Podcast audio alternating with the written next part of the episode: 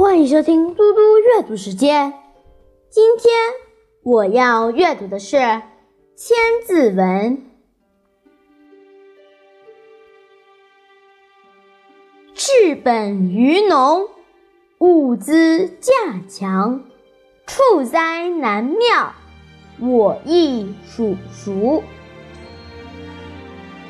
熟睡共兴，却赏处置。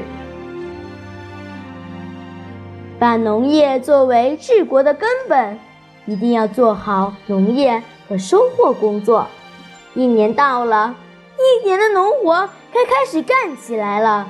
农民们在肥沃的土地上种植黍子跟谷子，到了收获季节，农民有刚熟的新谷交纳税粮。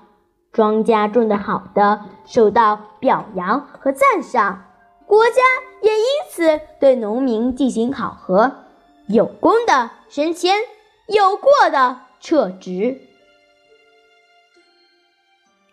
古代以农为本，非常重视农业的发展。我们国家国土辽阔，从南到北的温差、降水量、地形、地质、河流流向不同，农时的时间和作物的种类。及种植模式都是有差别的，所以要因地适宜的耕种。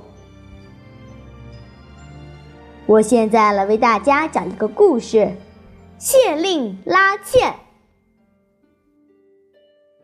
唐朝时，宜昌有个县官，名叫何义宇，他很爱护老百姓。有一年春天，农民正忙着春耕。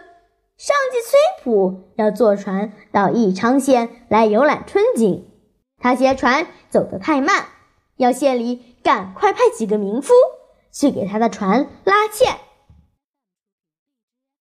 何一宇看完信很不高兴，心想：老百姓都在忙着春耕，哪有闲人去拉纤呢？于是自己亲自去拉纤了。崔普发现后，吃惊地问：“你为什么自己来拉纤？”何一宇不慌不忙地对他说：“现在正是春耕大忙的时候，男人忙耕种，女人忙养蚕，哪儿有闲人呢？只有我还能抽出点时间来，所以我就一个人来了。”崔普听他这么一说，觉得很惭愧。立刻叫船夫调转船头，顺水回去了。